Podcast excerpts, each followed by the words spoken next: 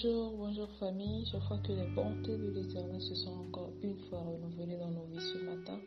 Nous sommes sur la plateforme de transformation pour la jeunesse et par la jeunesse.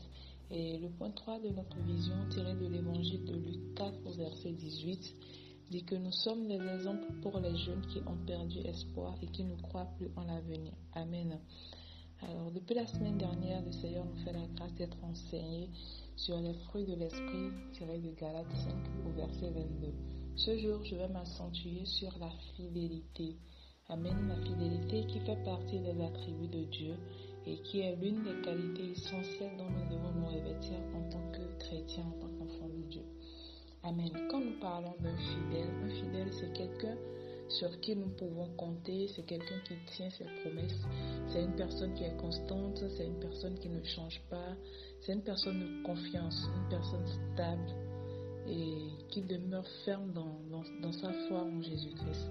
Et en tant que chrétien, notre fidélité doit être manifeste au quotidien, que ce soit dans notre lieu de travail, dans la, dans la communauté où nous célébrons Dieu, entre nos amis et tout nous devons manifester ce fruit de l'esprit qui est la fidélité. Et en tant qu'enfant de Dieu, nous ne pouvons, nous devons éviter en fait qu'on nous colle l'étiquette de quelqu'un qui ne tient jamais ses promesses. Aujourd'hui, quand on te voit venir, on te dit, oh celui-là, quand il parle, il ne tient jamais ses promesses. Et voilà, ça ne donne pas une bonne image de nous. La Bible nous dit que nous sommes à l'image de Christ. Nous sommes donc, nous sommes à son image, ce qui veut dire que quoi? Il est important pour nous en tant qu'enfants de Dieu que nous manifestons le caractère de Christ. Regardez, si nous pouvons, si nous regardons le nombre de fois où Dieu a été fidèle dans notre vie. Amen. Dieu a été fidèle dans nos vies plusieurs fois. Il est un Dieu fidèle. Malgré nos infidélités, il ne change pas. Il ne change pas. Et 2 Timothée, 2 Timothée 2 au verset 13 nous dit, si nous sommes infidèles, il demeure fidèle car il ne peut se renier lui-même. Amen. Et il est important que nous manifestons que nous manifestons le caractère de Christ, que nous, revêtons en fait de ce fruit de l'esprit, laquelle la fidélité. Imaginons un peu si Dieu devait regarder à nos promesses non tenues et décider sur cette base, en fait, de ne plus montrer sa fidélité dans notre vie. Ce serait un chaos total pour nous. Serait un chaos total. Il nous est même arrivé que nous fassions des promesses à Dieu et tout, mais que nous n'avons pas pu tenir. C'est pour cela qu'il est important en tant qu'enfant de Dieu de réfléchir plusieurs fois avant de faire une promesse aussi bien qu'à Dieu, aussi bien qu'à ton frère ou à ta soeur. Toujours réfléchir avant de faire une promesse. Car il ne sert à rien de faire une promesse que tu ne peux pas tenir. Il ne sert à rien de donner une parole que tu ne peux pas tenir. Là, tu es appelé une personne infidèle, une personne qui ne tient jamais sa parole.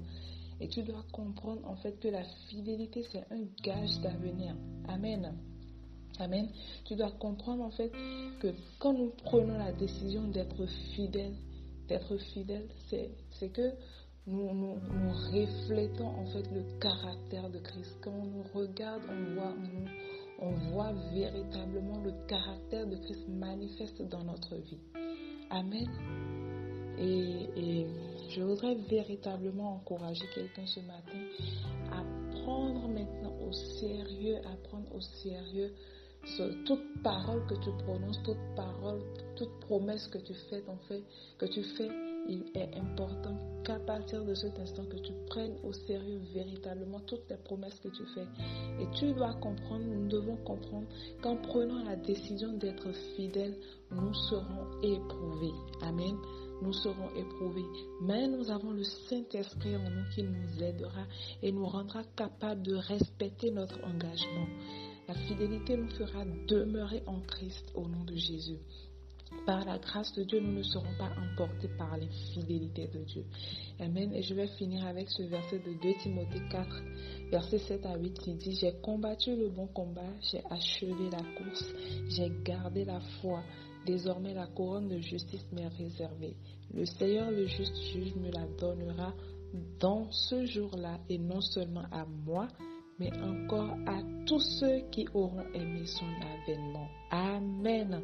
Je prie que cette parole soit le partage de tous au nom puissant de Jésus que nous achevons notre, cause, que nous combattons le bon combat en étant fidèles, en manifestant le fruit de l'esprit qu'est la fidélité. Alors tu vas écrire avec moi ce matin, Seigneur, que ta fidélité demeure en moi. Amen. Journée bénie à tout un chacun c'était votre sœur Joliette. Shalom.